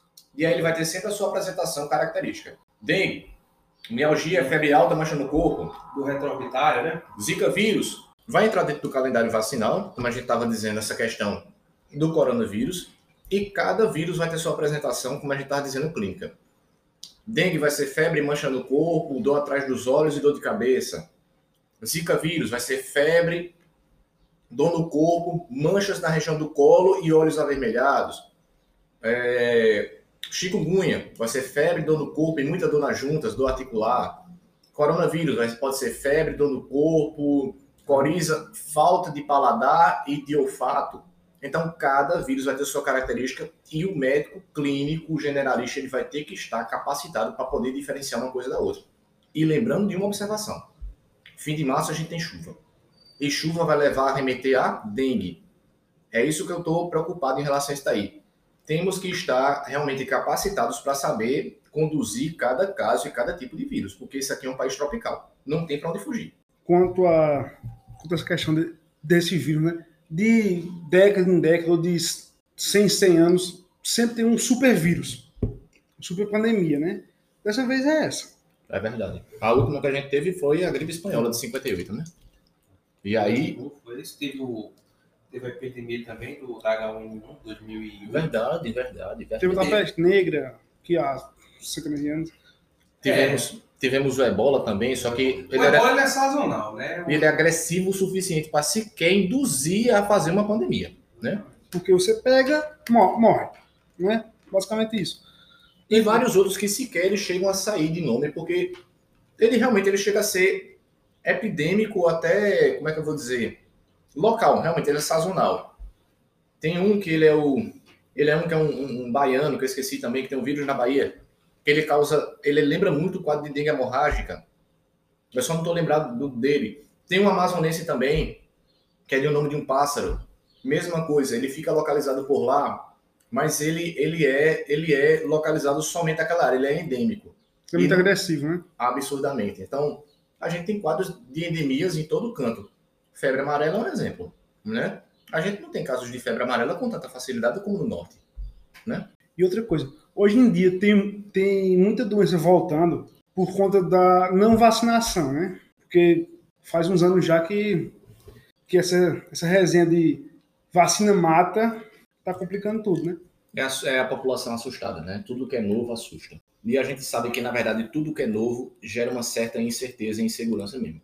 Por exemplo, não sei se você se lembra, logo no, quando estava tendo um surto de H1N1, e que a população estava sendo vacinada, teve, teve pessoas que tiveram reações graves e evoluíram a óbito. Então, por que isso não pode ocorrer agora nessa pandemia? Não é verdade? Tanto que essa vacina aí da AstraZeneca, que estava causando distúrbio de coagulação, eu acredito que realmente era da própria vacina. Porque o que houve na, na, na mídia estava dizendo que isso aí não tinha correlação com, o quadro vacinal. Eu acho isso improvável. Que negócio, não dá ficar em casa, assim, ó. Se tiver que ficar em casa, fica. Tiver sair para resolver as coisas, resolva. Agora, ficar é, na rua para bater perna, não. Eu falei, lockdown não resolve nada. Entendeu? Tem que trabalhar mesmo. Agora tem que ter os cuidados, máscara, uso de álcool, tentar manter um distanciamento das pessoas. Pronto, velho. Teve que ir na rua, resolve as coisas, volta para casa, acabou, pô. Nada de bater perna, esse negócio de, de farrinho no final de semana. O pessoal faz lockdown. Lockdown o quê? O pessoal vai, um artista faz uma live junto com uma turma 10, 12, 20, mas não chega com uma cachaça. Tá fazendo o quê? Nada, pô. Nada. Entendeu? Muito se, se dá ponto disso aí também, disseminação de vírus aí. Tá? Às vezes uma pessoa tá com vírus, não sabe que tá, Aí no final de semana eles juntam uma turma para ir para uma chácara, pô, transmite para todo mundo. Entendeu? Esse é aquele negócio. Quer, precisa sair de casa, sai, resolva suas coisas, faça com cuidado. Terminou, volta. Não tem para ficar na rua de forma necessária, não. Nós não temos vagas de leito de UTI disponíveis. O quadro está muito grave, está muito sério. A gente está vendo gente, inclusive adulto jovem, morrendo de graça porque não tem mais como suportar a quantidade de casos que está acontecendo no Brasil. A gente está passando por uma onda muito mais grave do que a do ano passado, indiscutivelmente, com recorde atrás de recorde de óbito, e a população não está prestando atenção em tomar condutas simples, como usar máscara, higienizar a mão e evitar contato com um aglomerado de pessoas. Vocês não estão tendo a ciência e a noção da gravidade do caso. Só vão ter ciência e noção quando precisarem de um leito de UTI e não tiver como, quando um parente de vocês, infelizmente, evolui a óbito. Parem com essa história de achar que está tudo controlado e de que essa vacina vai resolver a situação, porque não estamos nesse ponto. Nós estamos num pico de pandemia de segunda onda gravíssimo no país. É só parar para prestar atenção e ter um pouco de respeito pelo próximo. Verdade. A gente está em março, né? Uhum. De hoje até o final do ano, na opinião pessoal, como é que vai correr esse ano? Posso dizer? Minha opinião? Olha só. Nosso país está finalmente se preocupando em vacinar a população. Mas deixa eu fazer só um adendo aí. O SUS ele não foi criado para ajudar a população. O SUS ele não é socialista. O SUS ele é meramente capitalista para fazer com que a sociedade tenha um atendimento mínimo necessário para gerar imposto. Se você for estudar a história da medicina, você vai perceber que isso é fato. E o nosso país, ele é um país rico, realmente tem uma capacidade de vacinação absurda, infelizmente com péssimos gestores. Então, a gente tendo os aparatos para produzir a própria Coronavac dentro do próprio país com a Butantan, a gente finalmente importando uma quantidade de demanda de vacina muito grande, eu, minha opinião, acredito que daqui para o meio do ano para frente a gente vai ter a normalização. Isso se a população finalmente tiver um pouco de bom senso e seguir regra e a população for vacinada em massa. Talvez, eu não sei se possa existir alguma outra variante que agrava a situação e isso mude por completo a história. Se a gente tiver nesse sentido, em que essas vacinas elas têm eficácias contra essas variantes, que está tendo, a gente realmente seguir uma restrição bem rígida e conseguir vacinar a população como um todo, eu acho que a gente consiga chegar como Israel chegou daqui para o fim do ano e começo do meio do ano a gente começa a sentir alguma diferença. É minha opinião. Acho que daqui do meio para o fim do ano. É, a política agora tem que ser de vacinação em massa o governo já está fechando é, a compra de cerca de 100 milhões de doses de vacinas da, da Janssen com a Pfizer. Eu creio que ano que vem as coisas começam a tomar um, um, um rumo positivo, né, tanto na questão de saúde quanto conjunta do, país. Eu tenho uma previsão de até o final do ano serem compradas né, ao todo. 520 milhões, eu acho, uma coisa assim. Tem, tem isso mesmo. Mas é assim, concluído já, né? Tem cerca de 100, ou são 100, são 138 milhões de doses já. Já foi concluído já, que é da, da Pfizer com a Janssen, né? que são pacientes são doses únicas. Então, que diferente da Coronavac são duas doses, né? se a gente tivesse 100 milhões de doses da Coronavac, serviriam para 50 milhões de pessoas. Né? Se tiver, então, 138 milhões de doses, então você 138 milhões de pessoas, né? Já passa de 50% então da população vacinada. Vamos torcer para que isso ocorra o quanto antes. Outro ponto saiu um, um estudo, acho que faz um mês, um mês e meio, que no ritmo que vai, o Brasil só se vacina todo até 2023. Vocês acham que tem, tem alguma é, lógica? Se, se continuar no ritmo que vai agora de negociação, do jeito que nós chegamos. Não, era no, no ritmo de vacina mesmo. Não. Porque, tipo, há uns dois meses atrás, foi dito que o Brasil tinha capacidade de vacinar 10 milhões por dia. Era por ter salvo esse gráfico. Eu ia te mostrar agora. O ritmo de, de vacinação do Brasil aumentou em relação a outros países. Já conseguiu ultrapassar já. Entendeu? Tem pouca gente vacinada, mas a velocidade de vacinação agora aumentou. Entendeu? Se, se, esse estudo falava que ia terminar em 2023, então foi um estudo que foi feito estava a uma velocidade X de vacinação. Porque não tinha vacina. Exatamente. Como agora aumentou essa quantidade de compra, outros contratos foram fechados, né? Essa velocidade então ela vai aumentar, consequentemente esse tempo então vai diminuir. Vai diminuir. A gente é diferenciado, a gente já tem um sistema já preparado para vacinar a população em massa. É só uma questão de ter a vacina. Tanto que isso vai diminuir absurdamente. Por isso que eu acredito que daqui para o fim do ano isso tende a normalizar é só uma questão de tempo, de bom senso da, da, da sociedade e da política, para poder realmente vacinar a população em massa. A minha opinião é essa daí. Eu acho que é do meio do ano vai começar a tender a, esse gráfico a cair e no fim do ano a normal.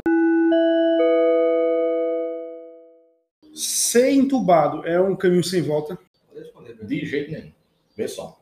Não é fácil primeiro você avaliar um paciente que necessita de uma máquina para respirar por ele. Por isso, a conduta de você entubar o paciente. A gente primeiro avalia o quanto que eu estou conseguindo colocar de oxigênio nesse pulmão e quanto que esse oxigênio entra no meu corpo. Como esse vírus ele tem uma capacidade de inflamar o pulmão e de criar fatores de coagulação, criando trombo, como o Manuel tu mesmo me disse, é, não adianta você ficar jogando ar para ele. Ele vai acabar que ele vai cansar mesmo colocando oxigênio dentro dele. Eu preciso fazer uma pressão dentro desse pulmão para fazer com que a quantidade de oxigênio que eu estou jogando, e mesmo com aquele alvéolo, que é a unidade que capta oxigênio, ele consiga, sob pressão, transfixar essa área que está inflamada e está com fatores de, de, de, de, trombose, inflamação, passar para o vaso sanguíneo e oxigenar. Então, quando um paciente ele começa a apresentar um cansaço que ele não é responsível a um anti-inflamatório, ao próprio anticoagulante, ou a outras medidas que a gente faz, sintomático, enfim, e ele precisa de um leito de terapia intensiva, a gente tem que avaliar esse paciente como um todo. Primeiro ponto, se ele está no leito de terapia intensiva é porque realmente o paciente é grave. Segundo, esse paciente ele está com desconforto respiratório além do cansaço, ele está, o que a gente chama de fadigado, ele está ele tá, ele tá sofrendo, ele precisa realmente de um analgésico e ser sedado para que uma máquina respire por ele é geralmente essa pergunta que a gente faz quando a gente vai manipular um paciente para entubar ele. Por que esse medo de, ah, o paciente foi entubado, ele vai morrer? Ah, meu Deus do céu, entubaram é, fulaninho, agora é o fim da linha para ele. Vê só. Para a gente manter um paciente entubado e que a máquina respire por ele, é como eu disse, a gente precisa de um aparato para que isso ocorra. O primeiro ponto é, eu preciso sedar esse paciente. Eu vou colocar um tubo na traqueia desse cara. Segundo, eu preciso deixar esse paciente dormindo. Então eu tenho que deixar esse paciente sedado. Eu tenho que fazer um analgésico potente, eu tenho que deixar esse paciente sedado e, além do mais, eu tenho que deixar ele bem adaptado à máquina. E para eu deixar esse paciente bem adaptado à máquina, que é isso que a gente estava discutindo anteriormente, não se sabe o porquê, mas esses pacientes COVID, eles são muito mais resistentes à sedação do que um paciente que apresenta qualquer outro problema. Foi um politrauma, está com insuficiência cardíaca e precisa realmente de uma máquina para ventilar por ele. E aí é que está o porém da história. Ele precisa de medicação demais, logo ele vai ter instabilidade demais. Ele pode evoluir com uma arritmia cardíaca, a pressão pode cair demais, ele pode ter broncoespasmo, tudo isso como consequência dessa medicação que faz com que ele fique dormindo, sedado e bem adaptado ao ventilador. Logo, o nosso problema não é somente o manejo da ventilação mecânica no paciente entubado, é a consequência que isso pode causar. E no paciente COVID é mais grave ainda, porque além da gente aumentar a quantidade de droga para deixar ele bem adaptado, quando esse vírus ele, ele inflama, ele é pró-coagulante, ele coagula, ele não só ataca o, o, pulmão, ele pode atacar a sua cabeça, você pode evoluir com AVC, ele pode atacar seu coração, você pode infartar, ele pode atacar seu rim. Eu cansei de ver pacientes com o rim alterado. É uma, é uma urina cor de areia, parece uma areia com coloral que não se sabe explicar o que, é que acontece no parênquima do rim dele. E aí a gente precisa fazer manejos além disso. Então o paciente faz uso de midazolam, fentanil, rocurônio, propofol, é, dexametasona, clexane, omeprazol e por aí vai. E olha que eu estou dizendo rapidamente a quantidade de medicação. Imagine o quão nocivo isso é para um corpo. Salbutamol, sulfato de magnésio, né? controle de antipertensivo, insulina. Então, quando o paciente ele evolui para um quadro de terapia intensiva, se esse corpo ele não tem reserva, a probabilidade dele evoluir com uma gravidade, ainda mais entubado e com tanta droga sendo administrada continuamente é muito maior. Então, quando o paciente ele tende a ser entubado, a probabilidade de ocorrer alguma gravidade é alta. Logo, a probabilidade dele evoluir alto também tende a ser alta. E se você Mas... entubar, né, o risco dele para evoluir para óbito é mais rápido ainda. Exatamente. É, é risco-benefício. É, é, é exatamente isso daí. Então, respondendo a pergunta, paciente que é entubado, ele vai evoluir a óbito? Não, não vai evoluir a óbito. Agora ele tem que ser muito bem manejado. Tem que ter um profissional bem capacitado para realmente saber como conduzir, como manejar, e ele precisa de uma terapia intensiva. E as famílias, como elas estão tratando isso? Tipo, chego doente, fico lá. Como é que os parentes estão reagindo? Quer que eu comece? Olha só, vai depender da unidade e do hospital. Cada hospital trata de um jeito. Eu vou do eu vou do extremo ao que a referência. Não vou citar os hospitais, tá? Eu vou do extremo à minha referência. O extremo é o seguinte: não existe nenhum boletim. O paciente que entra, ele entra, não sabe se vai voltar vivo ou morto. A assistente social que poderia dar alguma notícia, ela não é médica para orientar ao familiar. Então, nesse hospital, esse paciente ele fica sob demanda da equipe, isolado dentro de uma unidade, sem acompanhante nenhum, e os familiares angustiados sem notícias. Caso esses familiares conheçam alguém que trabalha dentro desse hospital, eles têm que manter informação. Acredito que o Manuel sabe que hospital é esse. Sim, sim. Não precisa nem falar. Nem precisa falar. Em contrapartida, no meio termo, eu tenho um outro hospital, onde lá assistente social entra em contato com eles e o médico passa o boletim por telefone. E aí, por vezes, existe uma certa dificuldade porque o plantão no da terapia intensiva é exaustivo e desgastante. E às vezes você não tem como fazer essa passagem, mas sempre há um aporte, um aparato da assistente social para entrar em contato, explicar que o médico não conseguiu passar o boletim, às vezes faz chamada por videoconferência, então pega um tablet, aqueles pacientes que não estão entubados, sedados, e eles podem conversar, há essa interação, então é o ideal. E por último, para mim, o ideal é onde existe um suporte muito bem feito da parte da assistência social, do próprio hospital, na parte da, da, da, da recepção, da recepção até assistência social e médico, todos eles têm um carinho muito grande em realmente conversar com os familiares, inclusive liberando visitas de familiares para essa UTI também. Então a gente abre mão para visita de três, quatro é, familiares e irem para essa UTI, onde nessa UTI temos 10 leitos, certo? Então, existe aí um mix, desde a recepção ciente, a assistente social, os médicos passando boletim e visitas com familiares de perto, independente de estar entubado ou não. Seria interessante porque eu posso ver no áudio, quando eu converso, olha, fulaninho ainda está entubado, o quadro dele é grave, mas você fica imaginando como está fulano. Quando o médico ele tem um pouco de bom senso e dizer, olha, ele está dormindo, ele está sedado, ele não está sentindo dor, certo? Os exames dele deram isso, ele não está apresentando febre, então isso vai de médico para médico, de equipe para equipe, de hospital para hospital, tá? Então, mas trocando em miúdos, como é que a família ela recebe, né? Todos bastante ansiosos, angustiados, mas eu percebo um carinho em boa parte deles e dizer assim: doutor, eu sei que o senhor está por eles, mas eu também estou por vocês. Fique com Deus, eu estou orando por você e pelo meu parente também. Vai dar tudo certo, força para o senhor e tudo. Isso dá energia para a gente continuar no plantão. Isso é muito importante, né? Com certeza, com certeza. Também o hospital de campanha que eu trabalho, a gente tenta fazer isso também. Né? Eu, como é uma unidade pequena, a enfermaria de baixo risco, é mais fácil gente passar informação. Mas também nem sempre a gente consegue, porque às vezes um paciente intercorre alguma coisa do tipo, e eu não consigo estar lá para passar um boletim. Às vezes os pacientes vão lá, vão na, vão na porta lá na, na recepção do, do, hospital, às vezes eu consigo falar com eles, né? Quando às vezes a gente liga, e às vezes realmente também não consegue, nem uma coisa nem outra, às vezes está muito corrido. Mas assim, eles entendem e tal, sabe? E é como o Breno falou, eles, eles são muito por a gente também, eles agradecem muito. Valeu, muito obrigado a vocês dois. Eu espero que todo mundo se conscientize, né? Todo mundo tome cuidado, porque esse vírus ainda vai se estender um tempinho a mais. Quero ver todo mundo vacinado, todo mundo bem. Né? Valeu. Muito obrigado, Manuel. Muito obrigado, Breno. Valeu, Vinícius. Ah, prazer é meu. É sempre bom a gente manter informada a população e de uma forma que não exista esse esse esse meio aí, eu acho que doentio da política e de querer influenciar a população de uma forma errônea. Né? Acho que é sempre importante a gente, como profissional da saúde, é, participar dessas, desses podcasts, dessas, dessas reuniões para a gente poder orientar a população de uma forma correta. É só agradecer pelo, pelo convite.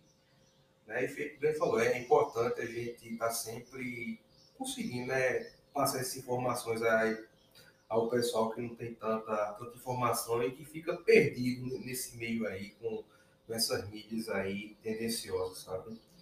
Correr para esse lado aí que só toca o terror, acho que não ajuda não. O momento é de união.